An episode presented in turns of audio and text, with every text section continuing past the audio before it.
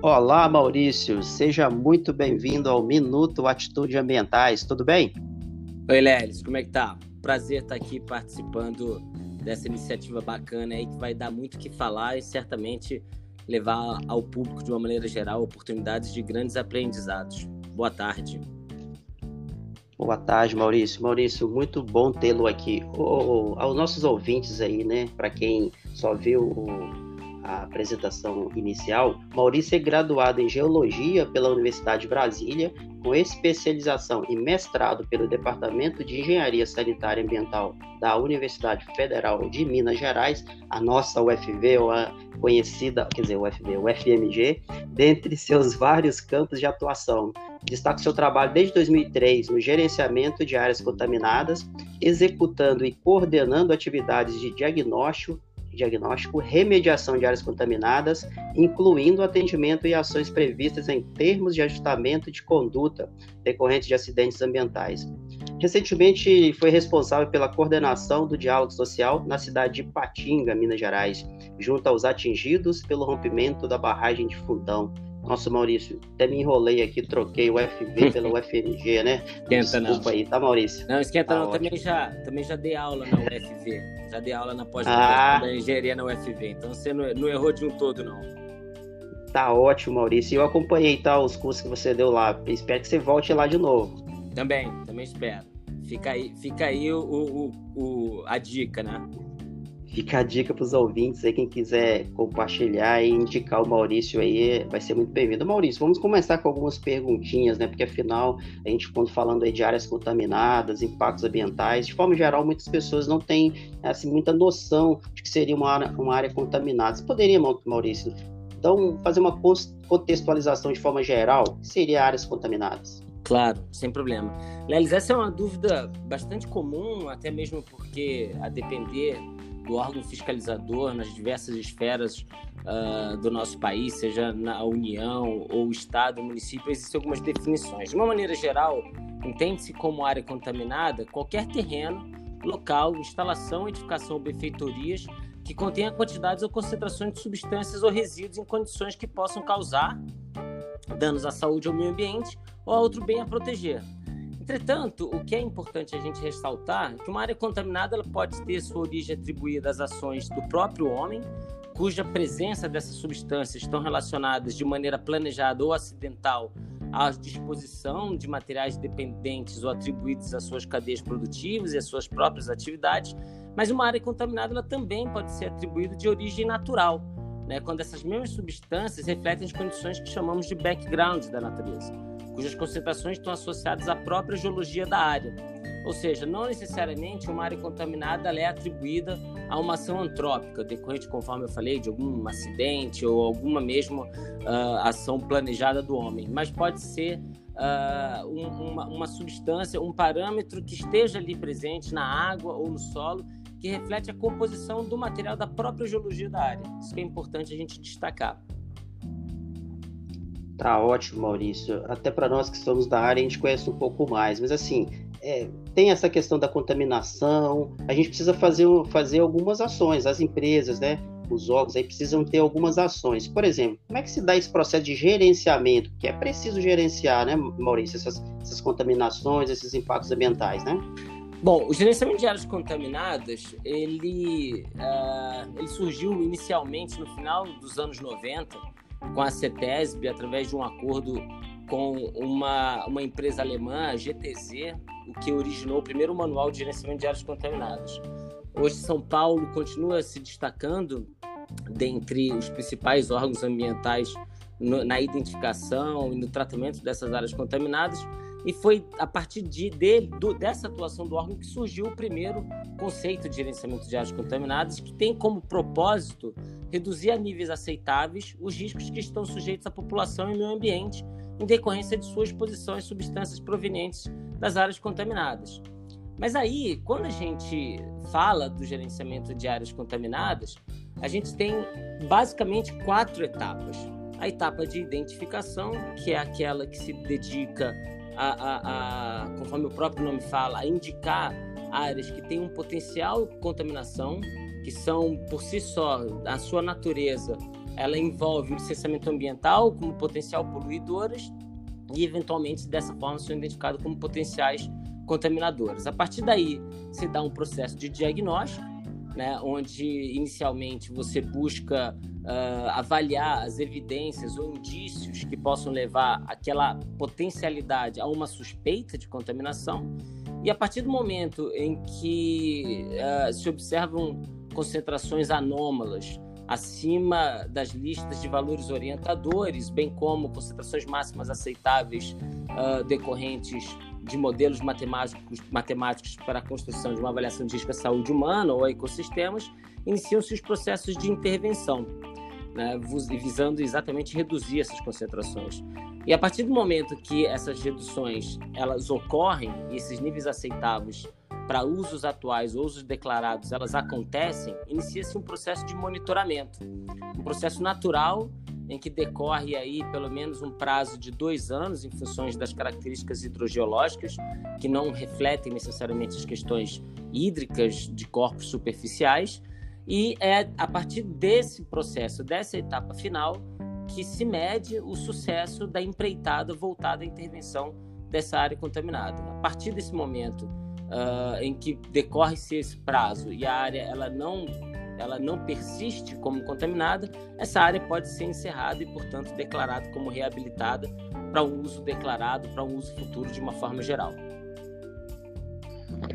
Entendi, Maurício. Uma bela explicação aí que você fez, contextualizando aí esse processo de gerenciamento, né? E aí vem aquele processo, acho que você falou um pouco também, mas até gostaria de salientar para o uhum. público, né, para os nossos ouvintes aqui, é os processos mais comuns de remediação ambiental. É, relacionados principalmente ao, ao, ao, mais contaminante, que são os óleos. Né? De repente derramou uma soja ali, ela tem um, um problema de, de, de, da questão da deteriorização, o chorume, né? contaminar o lençol freático, mas e os resíduos oleosos? Né? Assim, quais são os principais processos mais comuns, assim, de forma bem resumida mesmo aí para nós? Bom, hoje nós temos cerca de cinco categorias né, que envolvem a remediação de áreas contaminadas principalmente, sejam elas por hidrocarbonetos ou não, mas que se aplicam nesse caso também a hidrocarbonetos em função da presença de produtos biodegradáveis, portanto. Então, nós temos as tecnologias tradicionais de remediação, que por si só tem como propósito atuar nas propriedades físicas dessa, dessa contaminação, portanto, promovendo a uh, volatilização, por exemplo, desse composto, ou a própria solubilização e transformação em substâncias menos tóxicas. Uh, temos tecnologias baseadas no transporte de vapores, né, de aquecimento, que assim como as tradicionais tendem a, a, a alterar a propriedade físico-química desses contaminantes, produzindo vapores, e dessa forma é necessário que haja um sistema combinado que capte e que trate esse vapor antes dele ser lançado na atmosfera, evidentemente.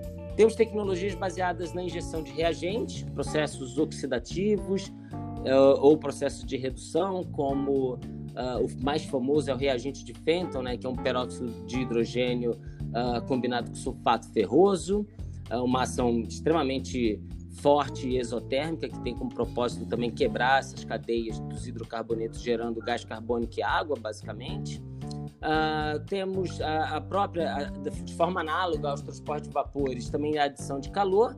Temos a atenuação natural, né, na qual se baseiam processos uh, de biodegradação, de biorremediação, com uh, a injeção ou não de, bio, de, bio atenu, é, de atenuadores naturais. Uh, e também temos as tecnologias de contenção, né, que são aquelas que, no âmbito de um risco iminente ou de um perigo que demanda uma ação emergencial, tem como propósito conter uh, a migração dessa contaminação de forma a evitar que ela atinja receptores sensíveis, né? Então, basicamente, uh, a escolha pela tecnologia mais adequada, geralmente é uma combinação de tecnologias para remediação de áreas contaminadas por hidrocarbonetos derivados de petróleo, está associado ao seu risco. Né? Então, se você tem um risco que ele é aceitável, eventualmente uh, um esforço menor ele pode ser empregado nessa área, né? Essencialmente monitorando-se essa questão do risco até o seu encerramento. E à medida que esse risco ele aumenta, portanto, oferecendo um perigo à saúde ou um risco ecológico, por exemplo, podem ser necessários ações de controle institucional ou controles de engenharia. Mas basicamente é isso, Lelis. Há, há, há uma grande diversidade no mercado de tecnologias para remediação de áreas, especialmente a, por hidrocarbonetos, conforme você uh, fez a pergunta. E eu, a dica que dá, que eu dou é que essa tecno, a tecnologia, a sua escolha, ela depende necessariamente das características de uso e ocupação da área, alvo da área que está sendo estudado, bem como dos riscos associados. Ok, Maurício. Muito bem, muito bem explicado. Maurício, estava até você estava explicando que eu estava pensando, né? Porque esse tema de áreas contaminadas é um tema tão amplo e tão técnico, né?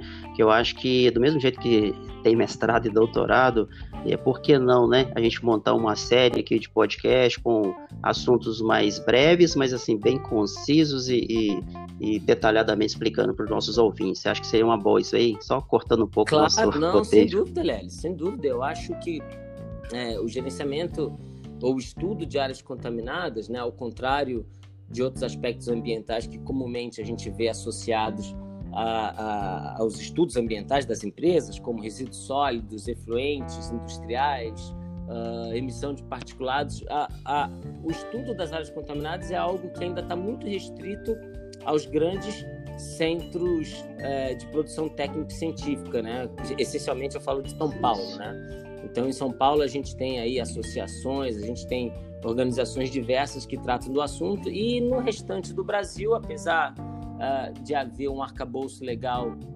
satisfatório que trate do assunto, e aqui, até aqui mesmo em Minas Gerais, uma gerência de áreas contaminadas da Fundação Estadual do Meio Ambiente que trata do assunto com pessoas altamente capacitadas, mas não é um assunto, né? Eu tenho aí né, uma larga experiência com palestras em, em, escolas, universidades, até mesmo cursos em company. Uh, e é, um, é uma disciplina que não é largamente difundida, seja nas grades curriculares ou até mesmo em cursos de pós-graduação voltados a, ao detalhamento e abordagem de aspectos ambientais. Eu acho super interessante e conta comigo. Vamos lá. Tá bom, Maurício, muito bom. Maurício, aí, assim, falando de alguns, algum, de alguns acidentes, algumas ocorrências recentes que têm ocorrido, e a palavra impacto ambiental, e a, as comunidades, né, ao solo, à água, à biodiversidade tem sido muito uhum. enfatizada. Você acredita que agora, que agora, devido a essas grandes ocorrências aí, né, as empresas estão mais, estão mais, estão mais é, preocupadas com essa questão de da, das áreas contaminadas, mais atentas, digamos assim? Olha, Lelis, é, essa é uma questão bastante polêmica, né? Conforme, é não, polêmica, conforme eu te é. falei, o que acontece? Esse tema específico do gerenciamento de áreas contaminadas, ele tá a, a, a, forma como ele é abordado e a forma como há o entendimento da preocupação quanto ao seu risco em função dos impactos é, decorrentes dessa presença de substâncias anômalas, o que quer que seja, ela está muito relacionada à cultura é, do Estado, digamos assim. Então, estados que, de certa forma, têm uma legislação robusta e um corpo técnico específico, específico voltado a abordar esse problema, é, as empresas, de uma maneira geral, elas também é, refletem ou elas tendem a conduzir ações que refletem essa preocupação do Estado, até mesmo com medo de que o Estado ele venha a impor alguma sanção em função de questões que não estão sendo observadas.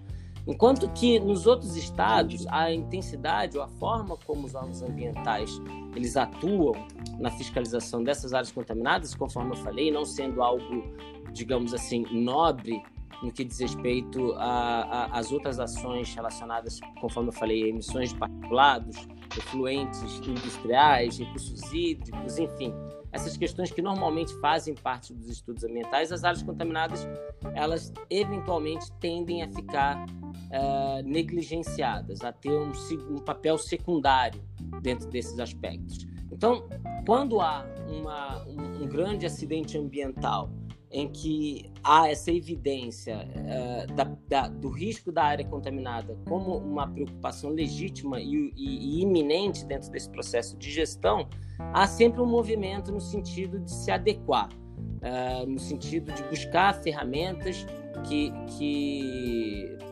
que contextualizem a ação da empresa nessa proteção ambiental. Mas, geralmente, uh, tem se aumentado muito a preocupação com as áreas contaminadas, mas são episódios, né? Então, é como se fosse uma montanha russa. À medida que você tem acidentes, as pessoas começam a se preocupar com áreas contaminadas e depois de um tempo, essa preocupação ela tende a alcançar patamares inferiores, assim. Entendido. Eu acho que o que a gente tem vivido, né? Eu também eu, eu sou um profissional da área ambiental e também tenho dificuldade de entendimento no tema, e você sabe disso. E realmente a gente precisa a cada dia trabalhar com a prevenção. Maurício, falando assim da, do, do, dia a dia do trabalho, né? As empresas têm problemas ou pode vir a ter problemas, né? Se não tiver um bom gerenciamento. Você acha que você acredita que que pode melhorar a questão com os profissionais da área, a questão de, de a preocupação com o gerenciamento, a preocupação de, da ocorrência de impactos ambientais. Não sei se você respondeu antes. Você acha que está melhorando a questão assim de, de oportunidades, até para vocês, vocês entram como uma, uma parte assim, digamos assim, muito importante do meio ambiente, né? Vocês vão receber para isso, né? Vocês vão ser demandados e ao mesmo tempo vocês vão estar tá fazendo um, uma coisa muito importante para o meio ambiente, né? Tipo um salvador, um recuperador, como se fosse um médico mesmo, né? É, recuperando aquele é, meio é ambiente é degradado. Assim, Lelis, o que eu costumo dizer nas minhas aulas, né, ou nas palestras que eu trato desse assunto, é que o gerenciamento de áreas contaminadas ele é um campo pluridisciplinar, né? Então, quando a gente trata uh, da questão relativa à presença de uma área contaminada, e conforme eu falei, dando-se destaque às características de uso e ocupação dessa área, do meio físico, da própria questão do risco, uh, há de se perceber que várias disciplinas uh, se, se, se concentram, ou como é que eu vou te dizer, orbitam, desculpa, por esse problema. Então você pode ter a química okay. uh, do contaminante como um fator preponderante, você pode ter a hidrogeologia da região, você pode ter questões relacionadas a, ao próprio relacionamento institucional, você pode ter questões relativas à, à, à degradação do contaminante e à presença de bactérias, enfim tratar de áreas contaminadas, além desse papel geral da gestão que se faz ao reconhecer a necessidade dessa abordagem pluridisciplinar, é importante entender que não é um campo de um profissional só. Né? Então, hoje, o engenheiro ambiental pode atuar no gerenciamento de áreas contaminadas, engenheiro civil, mecânico, elétrico, se a gente for tomar, por exemplo, o dimensionamento, a elaboração de projetos de remediação. Os geólogos, claro, o, o geólogo como uh, responsável pela compreensão de toda essa estrutura, de toda essa evolução do meio físico, é um, é um profissional é, altamente importante também no gerenciamento de áreas contaminadas, mas não é isso. nunca de um profissional só. E não existe uma receita de bolo. É isso que é importante. Uma área contaminada, ela, ela pode até estar tá atribuída ao mesmo sistema produtivo, mas ao depender da localização, da, da situação em que esse, essa, essa indústria, por exemplo, ela se encontra, ela tem peculiaridades que precisam ser tratadas de maneira distintas. Então, ao se observar a, a demanda ou atendimento de uma dada área contaminada, conforme as quatro etapas que eu já destaquei aqui nessa nossa conversa, é importante reconhecer a importância de cada um desses profissionais na compreensão e na tomada de decisões, na, no, na obtenção de informações que vão auxiliar nessa tomada de decisão de forma que a gente tenha aí uh, uma ação responsável visando não só a prevenção, mas também a mitigação dos riscos associados à saúde humana e ecossistemas. É isso mesmo. E aí até, até aquela questão, né? Você conhecendo quais possíveis riscos, você num atendimento, né? Você pode colher melhor, colher melhor informação, né? Para que o serviço posterior de de remediação, de estudo, de entendimento, conforme você falou, da ação fica mais fácil. Maurício, é, a gente está chegando aqui no nosso final, realmente não é um, um podcast né, de 20, 30 minutos para para o ouvinte, né, nosso ouvinte aqui sair fera, sabendo de tudo, é só um, para ter um, uma noção. E eu te convido também, como eu já falei, para a gente fazer novos podcasts Bacana. e tudo mais. Eu queria agora, Maurício, é, que você deixasse um, um, recado aí aos ouvintes do Atitude Mental. Aí você pode deixar contatos, é, fazer alguma chamada, é, propor alguns links né, para a gente colocar aqui nos nossos blogs.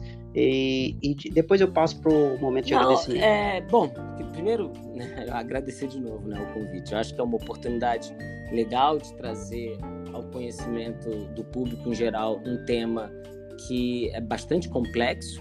Né? Trabalhar com gerenciamento de áreas contaminadas não é uma coisa simples, conforme eu acho que ficou claro aí ao longo desse nosso bate-papo. E eu, eu encorajo vocês, Isso. eu incentivo as pessoas que têm um interesse de atuar nessa área, de procurarem realmente estudar mais, né? Nós temos, uh, eu acho que uma referência importante que quem já atua ou quem pretende atuar no gerenciamento de áreas contaminadas é verificar as legislações do Estado de São Paulo, né? É, especificamente a decisão de diretoria número 38 de 2017, que é basicamente uh, um manual voltado ao gerenciamento de áreas contaminadas no estado de São Paulo, conforme eu destaquei, mas também temos legislações uh, no, aqui mesmo em Minas Gerais, algumas legislações no Rio de Janeiro também, em alguns outros estados, mas eu acho que muito mais do que isso, Lelis, é o entendimento de como que se atua, como que, a, como que é abordado o gerenciamento de áreas contaminadas, ele passa, destaco mais uma vez, reforço a interdisciplinaridade. Né? Então é importante saber que cada pessoa tem o seu papel importante e que a, a, a definição da intensidade dessa atuação ela vai ser reflexo do cenário em que se encontra a área que está sendo estudada, né? Bom, quem quiser entrar em contato para, enfim, para a gente aprofundar um pouco mais nesse assunto, né, que não se esgota definitivamente aqui nesse nosso bate-papo, pode entrar em contato no meu e-mail, que é o mauricio.geologia@gmail.com. Também pode mandar uma mensagem do WhatsApp, que é o 31 98689 8049.